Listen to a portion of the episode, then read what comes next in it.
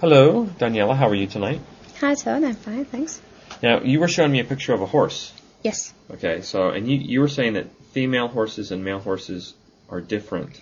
They behave different to to me, so maybe it's just my imagination, Uh huh. or um, or not. But uh, female horses, mares, are kind of cold and uh, aggressive towards me because I'm a female and I kind of compete over the coach, male male coach's affection. I that was my conclusion uh, because uh, male horses are so nice to me.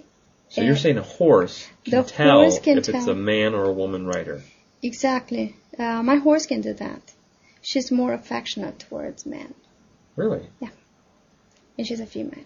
So if I'm going to go horse riding for the first time and I'm a male, You don't have to worry because the coach will uh, m- make sure the horse will behave and it will fear the coach at least and won't do anything wrong to you.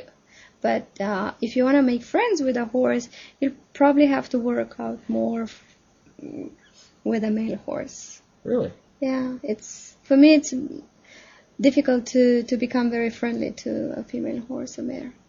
Wow. Uh, maybe it's just my impression. Maybe it's not true, but yeah, that's my conclusion so far. Wow. Well, that's good to know. Thanks.